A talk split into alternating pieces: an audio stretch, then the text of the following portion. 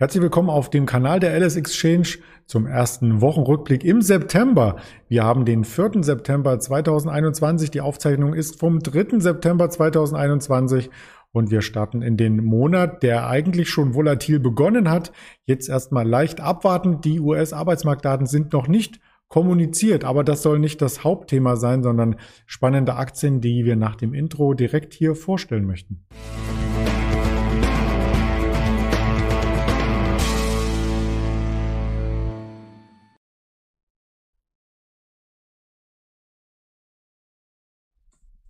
Auf der Titelfolie haben Sie es vielleicht schon gesehen. Wir sprechen neben dem Wochenrückblick und den internationalen Märkten auch über den DAX natürlich, aber auch über den kleinen Apple-Streit mit Netflix und Spotify, was sich dahinter verbirgt, wie sich das auf die Aktien auswirkte und haben zwei Unternehmen mitgebracht.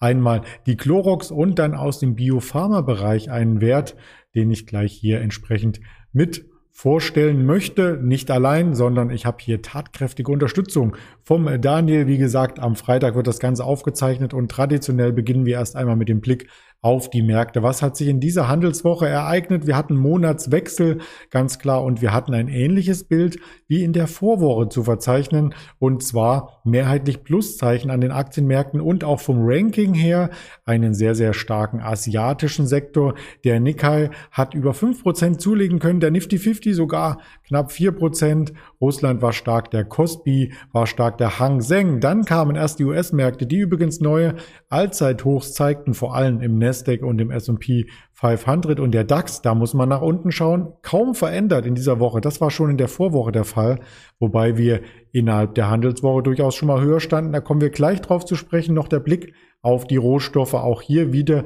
die Rohstoffe aus dem Energiebereich sehr, sehr stark. Öl ist sogar über die 73 geklettert beim Brand und WTUI wieder über der 70er Marke. Also sehr, sehr spannend auch dieser Sektor und spannend war es beim DAX zumindest zwischenzeitlich, als wir an den Allzeithoch sehr nah kamen, bis auf 25 Punkte. Bei 16.005 Punkten standen wir mal kurz in dieser Woche, sind danach wieder nach unten gelaufen. Im Grunde genommen zwischen 15.800 und 16.000 immer wieder im Zickzack gewesen. Genau das möchte ich mit dem Daniel hier besprechen, den ich jetzt zuschalte. Hallo Daniel. Grüß dich, Andreas. Hallo. Ja, wie hast du denn die Handelswoche äh, wahrgenommen? So einen richtigen Trend gab es zumindest im DAX nicht. Nee, das, äh, der Trend war nicht abzusehen. Ich habe die Woche eigentlich als relativ ruhig vernommen. Ähm, ich glaube, auch die Volumina an den internationalen Börsen waren etwas geringer.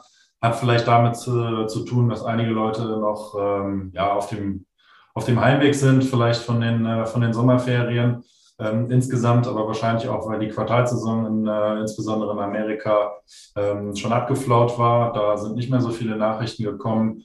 Und ähm, ja, dann, wenn du wenig Nachrichten hast, hast du eben unter Umständen auch nicht so richtig die, die Lust, äh, beziehungsweise siehst du auch nicht so den Sinn zu handeln. Und ähm, das haben wir eben in dieser sehr, ähm, ja, ich will nicht sagen langweiligen, aber ereignisarmen Woche dann äh, auch gesehen im DAX und äh, auch in den äh, US-Börsen.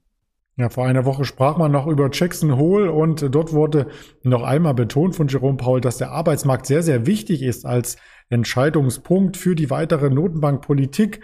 Ja, nun hatten wir am, am Mittwoch die ADP-Daten, die waren richtig schlecht. Am Freitag bisher noch nicht veröffentlicht. Wir können sie also nicht mit einarbeiten.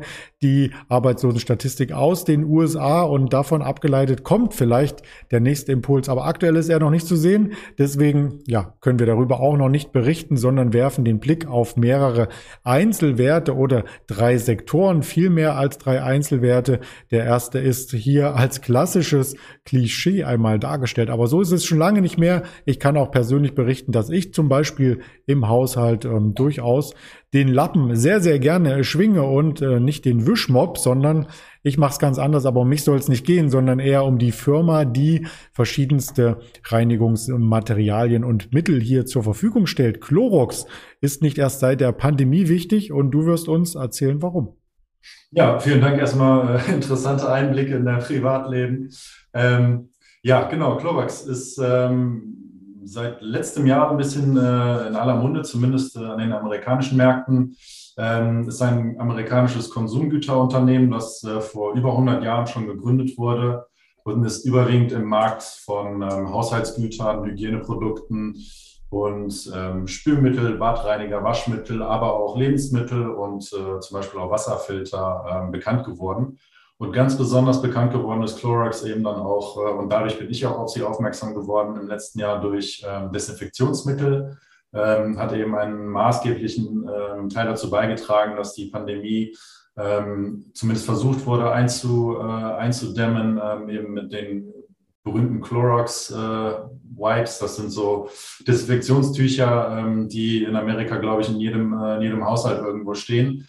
Und äh, die haben eben im letzten Jahr eine, ähm, eine Renaissance erfahren äh, mit sehr starken Umsatzanstiegen.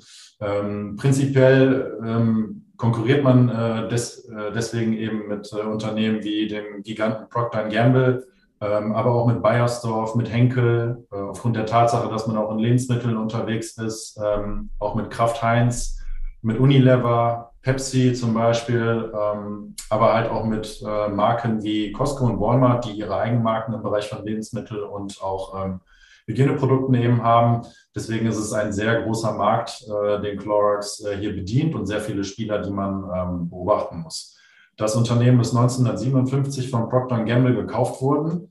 Ähm, die Monopolkommission in den USA hatte damit aber ein Problem und hat dann irgendwann entschieden, dass das ähm, Procter Gamble die Monopolstellung zu sehr ausnutzt und dann musste Clorox 1969, also ungefähr zwölf Jahre später, ähm, wieder verkauft werden. Sie sind äh, seitdem ähm, große Konkurrenten und ähm, die Monopolkommission bzw. das Kartellamt Amerika ist zufriedengestellt.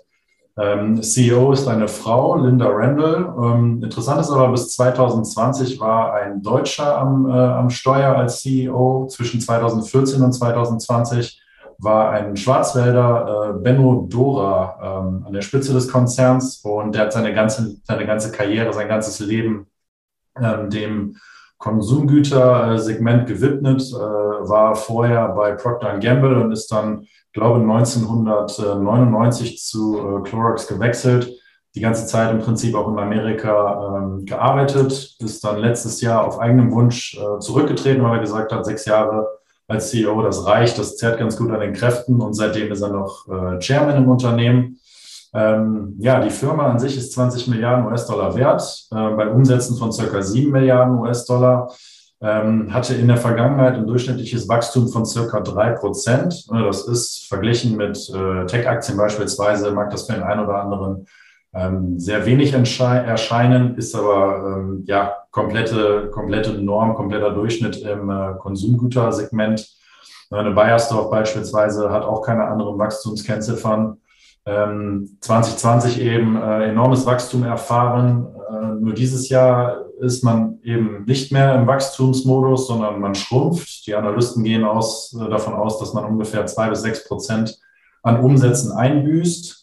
Und ähm, das ist nicht besonders angekommen äh, an, den, an den Börsen. Und ähm, ja, wenn wir uns die Aktie später mal anschauen, dann, äh, dann kann man ungefähr auch feststellen, wann jedes Mal die Quartalszahlen kamen. Die waren nämlich immer sehr enttäuschend. Ähm, doch zuvor möchte ich aber auf die ähm, Slide eingehen, in der wir sehen, wie Clorox sein, äh, sein Geld so ein bisschen verwaltet, also was es ähm, an die Shareholder ausschüttet und wie die Dividenden aussehen. Und ähm, ja, auch da, das ist aus einer Unternehmenspräsentation von Clorox selber, ähm, sieht man, ähm, dass äh, die Kapitalausgaben äh, gestiegen sind. Also man ist definitiv noch auf, ähm, auf Wachstumsmission ähm, hat eine größere, ja, eine höhere Durchschnittsdividende als die äh, Konkurrenz im Sektor. Und links unten in der Tabelle kann man erkennen, ähm, wie viel Clorox in den letzten fünf Jahren an seine Shareholder, also an seine Aktionäre ausgeschüttet hat.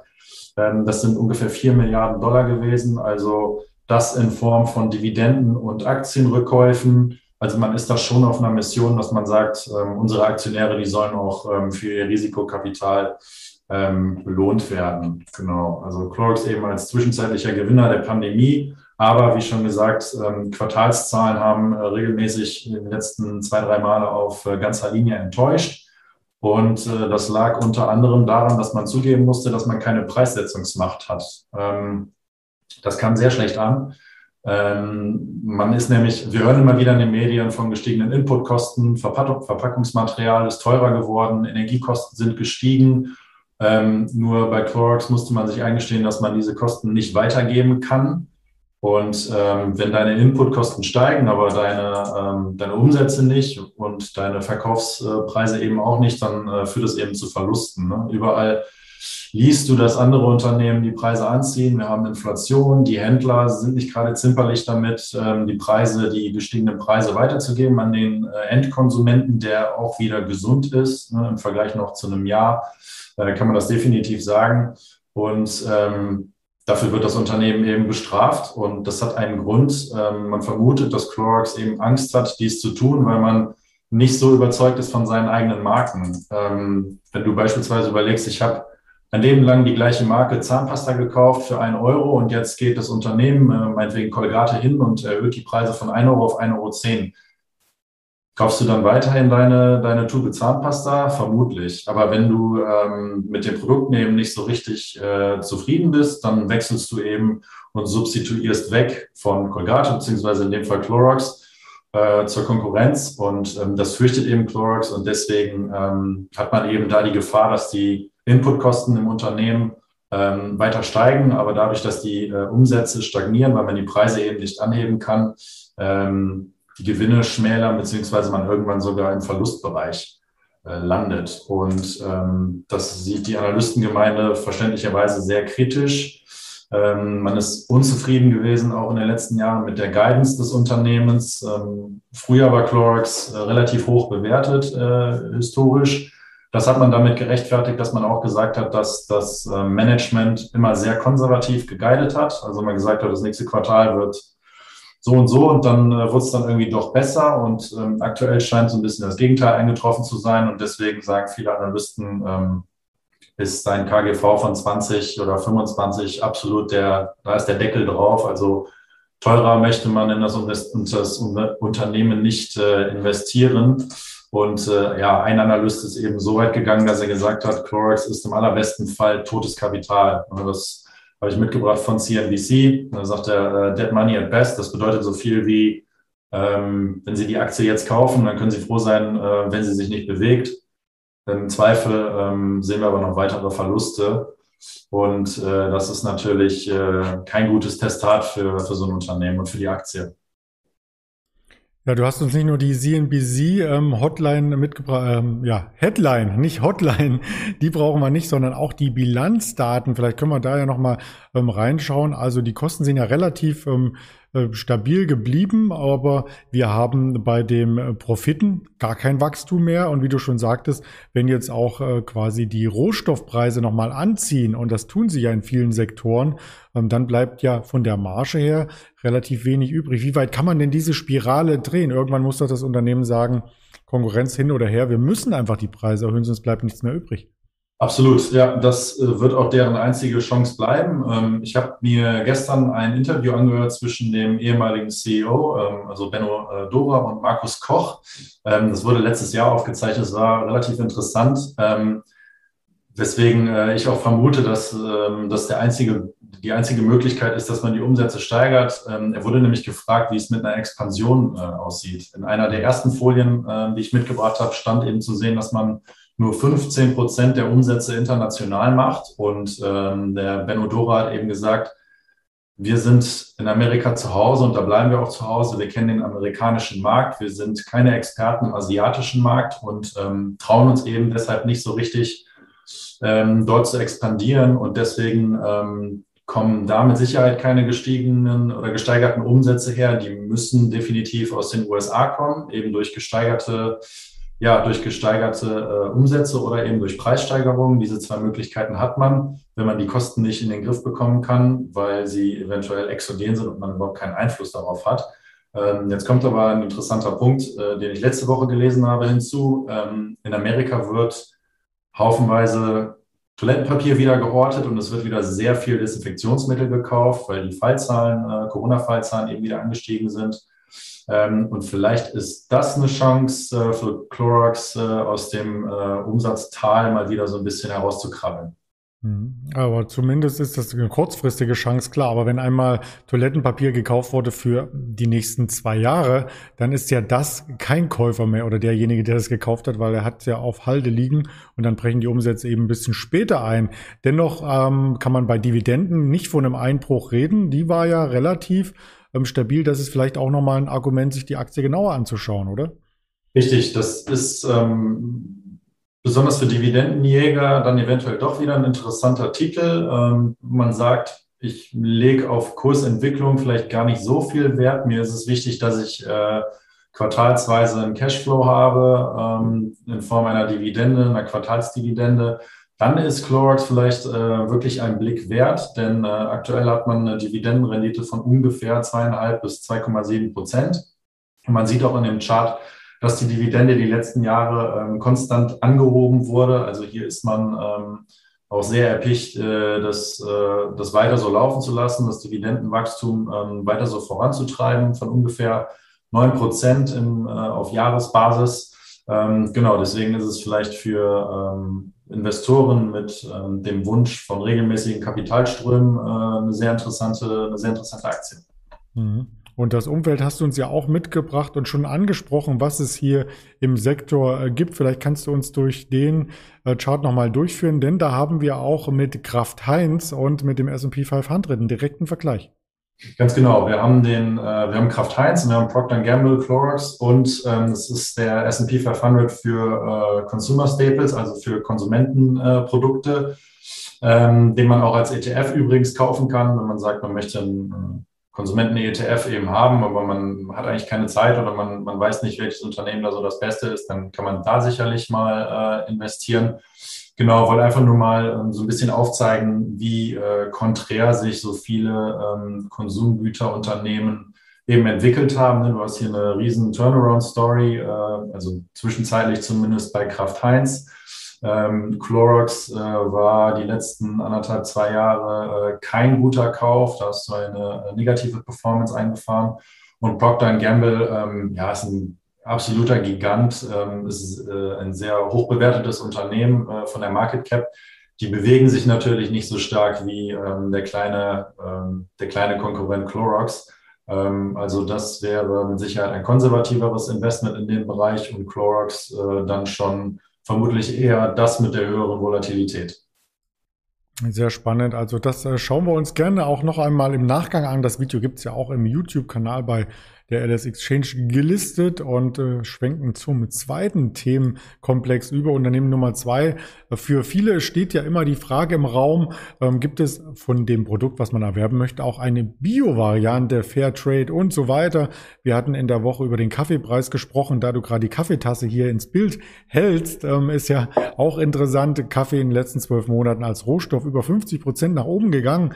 Und ähm, da gibt es natürlich die Bestrebungen, mit Pestiziden den Kaffeepreis noch einigermaßen in, im Rahmen zu halten bei denjenigen, die den Kaffee anbauen. Aber die Bio-Variante, die explodiert förmlich vom Preis. Und so ähnlich ist es auch in anderen Bereichen, dass es eine Bio-Variante gibt. Und das Unternehmen, was du uns dazu mitgebracht hast aus dem Pharmabereich, ist Arrowhead Pharmaceuticals. Habe ich richtig ausgesprochen, oder? Genau, richtig. Ähm, ja, auch wieder hier interessante Überleitung. Ähm, das, äh, ja, hier noch hinweisen wollte ich übrigens, ähm, das ist ein Wunsch einer Zuschauerin gewesen. Ähm, wir haben vor zwei, drei Wochen eine E-Mail bekommen von einer Zuschauerin, die sich äh, äh, gewünscht hat, dass wir uns die Zalando-Aktie mal anschauen und äh, auch ein Biotech-Unternehmen aus der dritten Reihe oder aus der zweiten, dritten Reihe. Und ähm, ja, auf jeden Fall danke für das Feedback. Das haben wir dann mal getan. Ich habe mich an äh, Arrowhead äh, Pharmaceuticals mal äh, herangewagt. Ähm, in der Tat nicht ganz einfach, äh, ist nicht so mein Metier, aber ich versuche es dann trotzdem mal, ähm, das Ganze äh, ein bisschen anschaulich hier äh, darzustellen. Und ähm, die, die Folie, die du mitgebracht hast, ist ähm, wahrscheinlich von der Internetseite von Arrowhead und sagt im Prinzip schon alles, was man über das Unternehmen auf den ersten Blick zumindest wissen muss. Denn ähm, Arrowhead ist ein Unternehmen, was ähm, keine Gene zerstören möchte, sondern einen komplett neuen Weg gegangen ist, indem es versucht, die Gene leise zu stellen. Da komme ich aber noch später nochmal zu. Ich beginne erstmal so ein bisschen mit den, äh, mit den groben Fakten äh, des Unternehmens. Also wie gesagt, es handelt sich um ein äh, mittelgroßes Biotech-Unternehmen aus Kalifornien. Es ist ähm, in den Anfang der 90er gegründet worden, hat 250 Mitarbeiter, eine Market Cap von 7 Milliarden und 150 Millionen Euro, äh, Dollar Umsatz. Also man steckt da tatsächlich noch in den Kinderschuhen. Ähm, was tut man? Man entwickelt Medikamente, keine Impfstoffe, Medikamente, ähm, die versuchen bestimmte Gene auszustellen beziehungsweise sie leiser zu stellen. Ähm, das ist ein absolut neuer Ansatz in der Schmerz- und Symptomlinderung. Ähm, also man versucht eben diese gewissen Gene nicht zu zerstören, weil man davon ausgeht, dass sie noch andere Aufgaben erfüllen und nicht nur den Schmerz oder die Symptome ähm, bedeuten und versucht diese dann eben ja mehr oder weniger schlafen zu legen damit man ähm, keine, keine Nebenwirkungen eben produziert. Und ähm, Arrowhead ist eine sogenannte Pipeline Company. Man hat äh, große Partnerschaften mit äh, unter anderem Johnson Johnson, aber auch Amgen. Und da versucht man Hepatitis B-Medikamente, Herz-Kreislauf-Medikamente ähm, herzustellen und befindet sich gerade in klinischen Studien zu einem Lebermedikament. Ähm, mit Johnson Johnson hat man bis jetzt den größten äh, Fisch an der Angel, wenn ich das mal so sagen kann. Ähm, hier hat man Meilensteinzahlungen äh, in Höhe von drei Milliarden vereinbart ähm, für dieses Hepatitis B-Medikament. Sprich, der äh, mittelfristige Cashflow ist hier ähm, auf jeden Fall gesichert. Und das Ganze funktioniert eben so, dass man hingeht und man sagt, von Phase zu Phase, der FDA ähm, bekommt Arrowhead von Johnson Johnson immer mehr Geld ähm, sodass eben ähm, hier die Forschung weiterhin äh, finanziert werden kann. Und Arrowhead eben den, äh, ist eine Win-Win-Situation für beide, weil Arrowhead eben den Anreiz hat, weiter zu arbeiten, weiter gute Leistungen zu bringen, damit man die nächste Phase ähm, im FDA-Approval dann eben äh, erreicht. Falls das Medikament, das Hepatitis B-Medikament dann an den Markt kommt, dann würde Johnson Johnson die Kommerzialisierung übernehmen und ähm, Prämien an, also sogenannte Royalty Fees, äh, das ist im Biotech-Sektor üblich, an äh, Arrowhead ähm, eben abgeben. Ne? Also wenn du für ein Medikament 100 Euro oder 1000 Euro bezahlst, dann bekommt Arrowhead meinetwegen äh, 20 Prozent davon. Und äh, Johnson Johnson äh, wickelt eben alles andere drumherum ab, wie zum Beispiel den Vertrieb, äh, Logistik und so weiter. Und das muss Arrowhead dann eben alles nicht selber aufbauen, sondern kann hier schon die bestehenden, äh, die bestehende Infrastruktur von Johnson Johnson sehr gut, äh, sehr gut nutzen. Und das Unternehmen ist, äh, wie gesagt, schon sehr etabliert, ähm, so dass man sich dann hier eher auf den größeren Partner stützt. Und ähm, ähnlich funktioniert das mit Amgen, mit dem anderen Medikament, was man in einer Partnerschaft hat. Da sind die Meilensteine allerdings, also die Zahlungen allerdings wesentlich, wesentlich kleiner. Ähm, was sehr spannend ist in den Augen der Analysten für Arrowhead, äh, ist eben die Pipeline. Also man hat neben diesen drei Medikamenten, die ich gerade genannt habe, noch ähm, weitere hoffnungsvolle Medikamente. Aber hoffnungsvoll zitiere ich jetzt wirklich die, die Analysten. Ich selber kann es und will es auch nicht beurteilen. Ähm, hat man hier Medikamente für Lungenentzündung, äh, bei denen die ersten Daten von äh, der Tests an Ratten und Menschen sehr positiv äh, wohl gewesen sind. Dann forscht man an einem äh, Medikament gegen Mukoviszidose äh, Stoffwechselstörungen. Man ist aber auch in der Krebsforschung aktiv. Ähm, man arbeitet hier an einem äh, Medikament für ein Nierenzellkarzinom.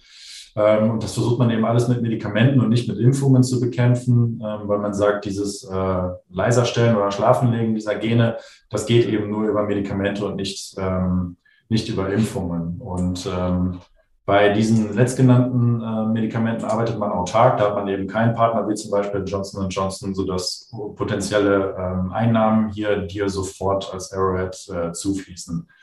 Ähm, die Bewertung von 7 Milliarden US-Dollar lässt eben vermuten, dass hier viel Hoffnung und Fantasie eingepreist ist, weil, wie gesagt, der Jahresumsatz von 150 Millionen, die ich auch mal mitgebracht habe, ähm, allein ist keine Rechtfertigung für diesen Kurs. Ähm, das ist immer so ein bisschen das Problem bei so Early-Stage äh. Ähm, die kann man so finanzmathematisch oder auch betriebswirtschaftlich sehr schwer nur einschätzen. Und ähm, deswegen ja, muss man sich da dann schon ein bisschen auf die Analysten stützen. Man hat auch noch keinen richtigen Track Record, wenn man noch nichts am Markt hat, äh, medikamentös. Ähm, was aber wichtig ist zu sagen, ist, dass äh, Arrowhead nicht defizitär, also noch defizitär ist, aber definitiv keine Liquiditätsprobleme hat, weil man 700 Millionen Dollar ähm, in der Kasse hat, äh, sodass die Forschung für die nächsten Jahre auch hier erstmal äh, noch sichergestellt ist. Und ähm, genau, als Privater, das wollte ich noch eben sagen, muss man unbedingt halt wissen, ähm, dass man überwiegend den Analysen äh, der, der, der Studien selber beziehungsweise der äh, Finanzanalysten vertrauen muss, um ähm, Daten zu, zur Marktgröße oder zum Medikament selber eben ähm, zu haben, weil man es vermutlich selber einfach nicht kann, weil man keine Biologie studiert hat oder was auch immer. Ähm, demnach sind diese, diese Investments auch immer mit einem äh, hohen Risiko verbunden, aber eben auch mit einer sehr großen Chance, wie du zum Beispiel an Unternehmen wie BioNTech oder Moderna oder Novavax, wie sie alle heißen, ähm, gesehen hast über die letzten Jahre. Und ähm, deswegen gehen eben viele Profis dazu über und sagen, wenn ich in den Bereich Biotech oder Biopharma investiert sein möchte, dann streue ich mein Geld auf vier, fünf äh, Unternehmen, damit ich ähm, kein Totalausfallrisiko habe. Ähm, oder ich kaufe eben einen äh, Biotech-Fonds. Und ähm, ja, das waren so meine, meine drei Sätze zu, zu diesem spannenden Unternehmen.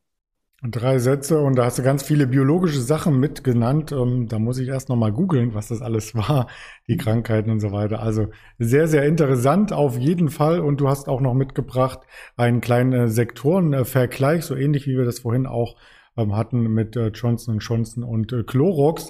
Und da sieht man, ähm, hat sich durchaus gut geschlagen, die Aktie. Genau, hat sich sehr gut geschlagen über die letzten, über die letzten zwei Jahre. Ähm, stark eingebrochen. Ähm, kurz vor Corona, aber dann auch nochmal während Corona. Ähm, das ist aber, zeigt eben genau das, was ich eben angesprochen hatte. Ähm, wenn man in diese kleinen Player investiert, dann kann man sehr große Chancen äh, haben, aber du hast auch ein sehr hohes Verlustrisiko.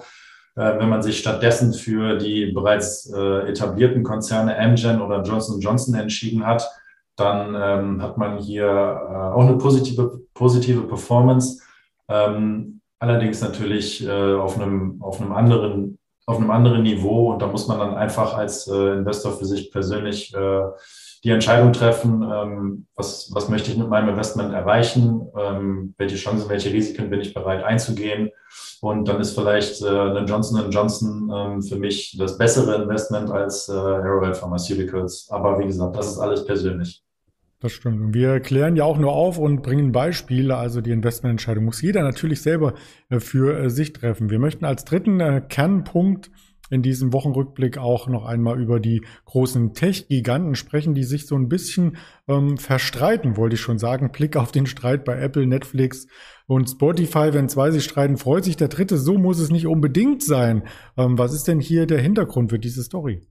Genau, ich habe äh, diese Woche gelesen, dass die äh, Monopolkommission in ähm, Japan entschieden hat, dass das Verhalten von Apple in Bezug auf den App Store und die ähm, Programme beziehungsweise die Apps von Spotify, Netflix, Amazon Prime, aber auch ähm, ganz viele andere äh, Medien ähm, nicht rechtens ist, beziehungsweise man ähm, da eine Monopolstellung sieht und man diese auf jeden Fall ähm, ja äh, zerstören möchte, in diesem Fall seitens der Monopolkommission.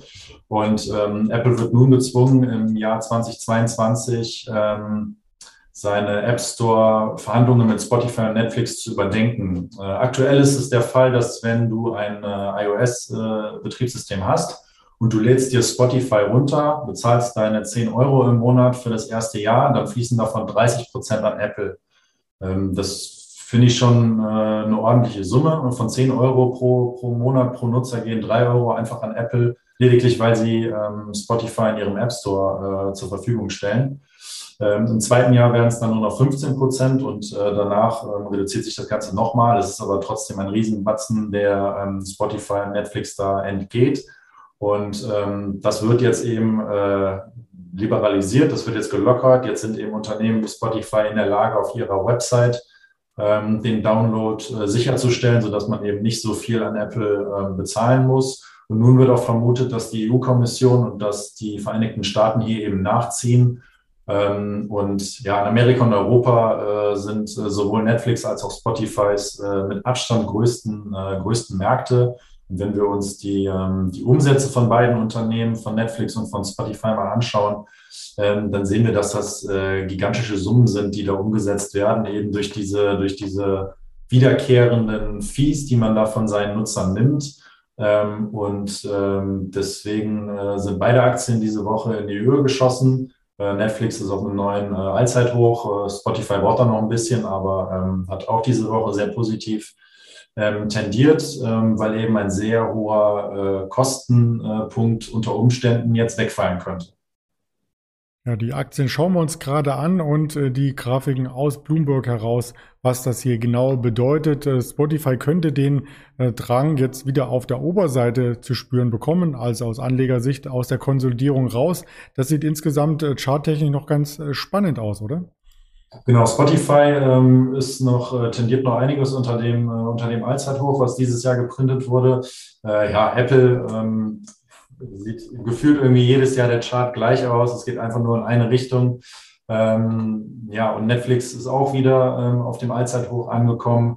Ähm, sieht positiv für alle drei Konzerne aus. Äh, spannend fand ich, dass es äh, für Netflix und für Spotify äh, extrem nach oben ging und es Apple überhaupt nicht, ähm, überhaupt nicht gejuckt hat. Liegt natürlich zum einen an der, an der gigantischen Größe des Konzerns und zum anderen, dass man ähm, ja wahrscheinlich auch davon ausgeht, dass sie es dann irgendwie kompensieren können mit äh, dem Verkauf von anderen, ähm, von anderen Hardware-Produkten oder Software oder Services äh, äh, Sachen hier.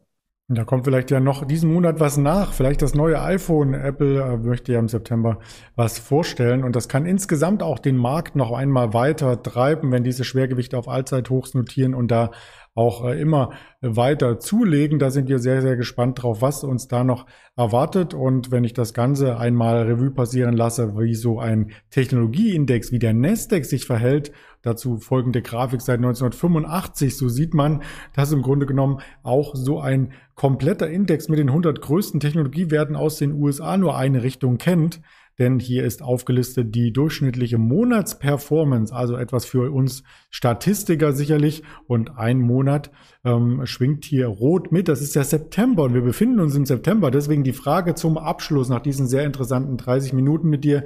Daniel, glaubst du, wir kommen jetzt noch in eine Korrektur rein oder geht's so weiter?